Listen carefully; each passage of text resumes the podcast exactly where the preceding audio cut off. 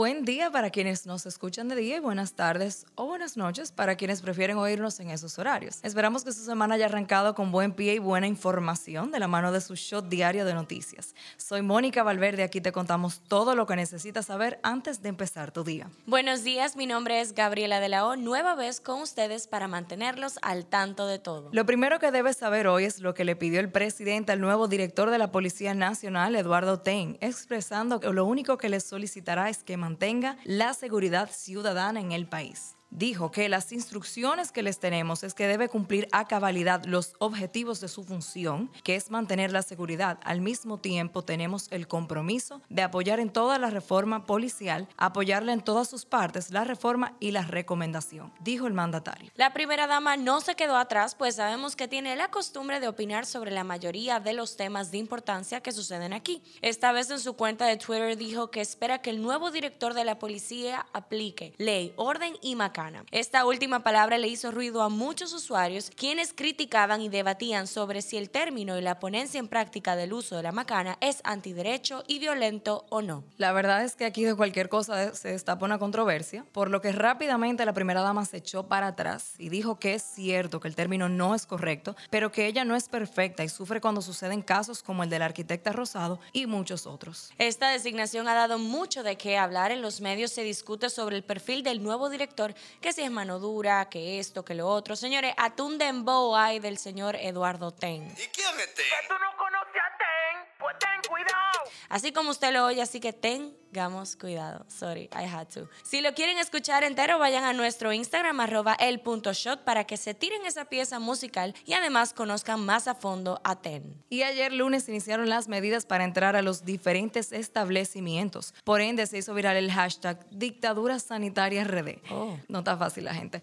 Bajo esta premisa, las personas muestran su descontento principalmente con la obligación de mostrar tarjeta de vacunación o prueba PCR negativa para ingresar a lugares públicos o privados. La verdad es que la gente con nada está feliz. Lo que yo sí me imagino es que todo el que se queja no está viajando. No sé qué tú piensas, pero en otros países, para que lo sepan, como por ejemplo algunas ciudades de los Estados Unidos y de Brasil, piden la tarjeta de vacunación para ingresar a todos los lugares cerrados y de uso público. Pero ya esa es otra historia, no me voy a meter tan a fondo. Mientras tanto, yo solamente voy a dejar esa información por aquí.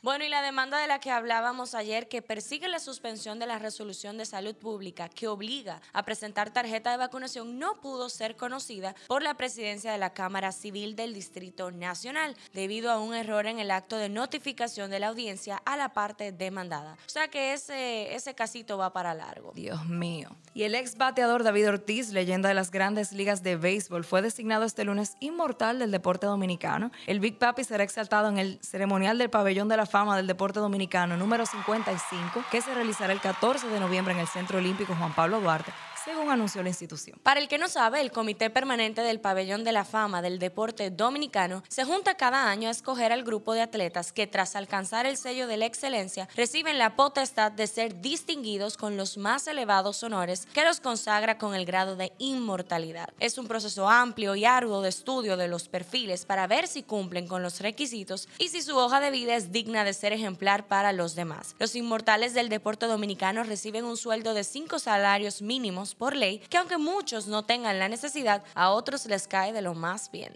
Una pregunta, ¿a ti te gusta Coldplay, verdad? Of course.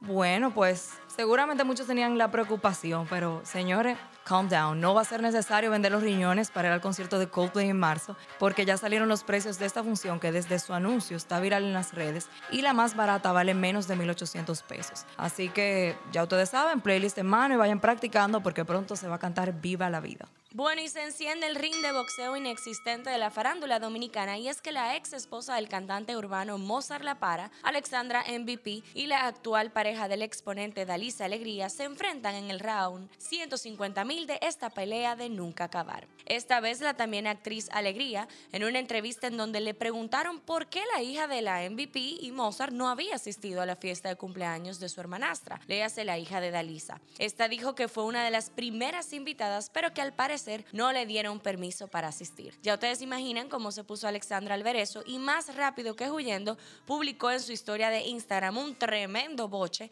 en el que pedía que dejaran de mencionar a su hija para buscar views, likes y comentarios. Y acusó a Mozart de no presentarse en el cumpleaños de su niña, así que que deje su exigencia. Básicamente los mandó a freír tusa a ambos. Y siguiendo con el tema del artitaje de los urbanos, al parecer la vida del cantante no es para todo el mundo, pues en un grito desesperado el exponente de la música urbana Mark B expresó que se va a retirar de la música porque literalmente él está harto. Tú sabes que, eh, que no me sorprende porque en verdad, ¿hace cuánto Mark B no saca Él como que ya no está sonando. una canción O nada? que me parece bien que siga su sueño. Bien por él. Nos vamos del patio para aterrizar en las internacionales. Colin Powell, uno de los protagonistas de la política mundial durante más de dos décadas, falleció el día de ayer por COVID-19. Así, Powell, de 84 años de edad. Para quien no sabe, el general neoyorquino es recordado sobre todo por haber sido la primera persona de raza negra que alcanzó los cargos de consejero de seguridad nacional durante el mandato de Ronald Reagan, jefe del Estado Mayor con George Bush padre y secretario de Estado con George Bush hijo. Por su giro desde las posiciones del Partido Republicano hacia las del Demócrata, él fue también una de las figuras centrales en las dos guerras que Estados Unidos tuvo con Irak en 1991 y en el 2003. El secuestro de 17 adultos y niños por una banda criminal ha vuelto a desnudar las dificultades que enfrenta Haití tras el asesinato en julio del presidente Jovenel Moïse. El lunes las calles de Puerto Príncipe se vaciaron en una jornada de huelga nacional convocada contra la creciente inseguridad que se vive en ese país. Y hablando de sucesos en Haití, el gobierno de Bolivia denunció este lunes que varias personas implicadas en el magnicidio del expresidente de nuestro vecino país, Jovenel Moïse, estuvieron en La Paz en víspera de las elecciones de octubre de 2020 para intentar atentar contra el entonces candidato y actual presidente Luis Arce. Este 18 de octubre se desarrolló en el Apple Park una nueva edición del Apple Event que esta vez reveló algunas de las novedades que la empresa de la manzana mordida tiene para sus usuarios. Empezando por lo que son los arreglos hechos a Apple Music, la plataforma de música de la compañía, así como las actualizaciones realizadas al HomePod Mini y los AirPods.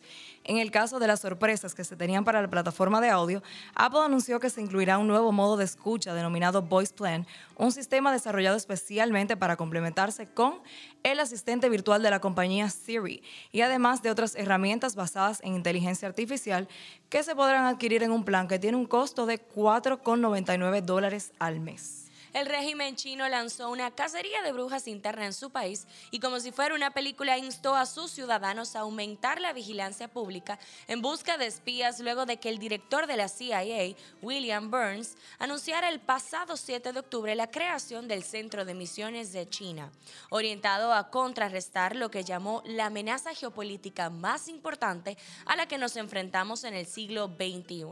A través de mensajes en las redes sociales y en las cadenas de televisión que responden al poder central, Beijing afirmó sin presentar pruebas que los Estados Unidos estaban reclutando agentes que hablaran tanto el chino mandarín, idioma principal de la potencia asiática, como los distintos dialectos que se utilizan en las diferentes regiones. El anuncio hecho por parte de la dependencia norteamericana no dice nada sobre posibles reclutamientos. El empresario colombiano Alex Saab, supuesto testaferro de Nicolás Maduro, extraditado el sábado a los Estados Unidos, donde será juzgado por un caso de lavado de dinero. Aseguró a través de una carta que no tiene nada que colaborar con el país norteamericano y que él no cometió ningún delito, según escrito leído el domingo por su esposa Camila Fabri.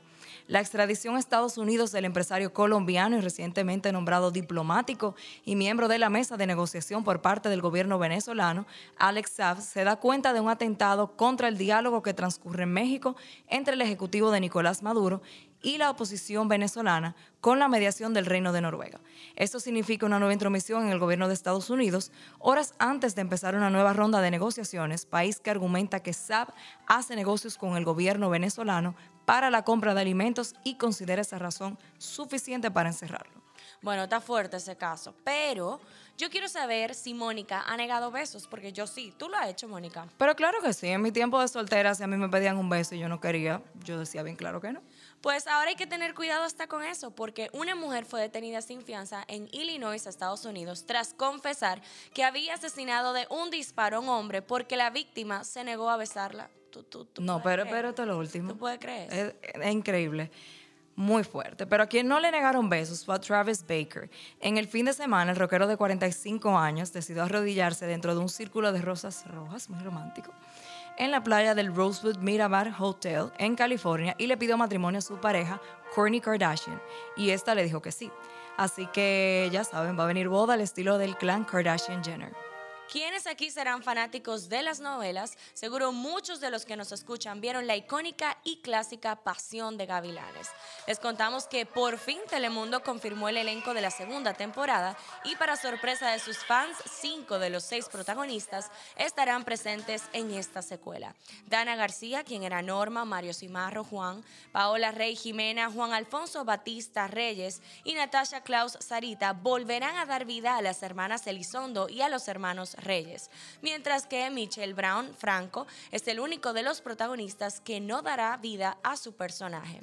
Me imagino la emoción de los fans al saber que volverán a disfrutar en pantalla de este espectacular elenco.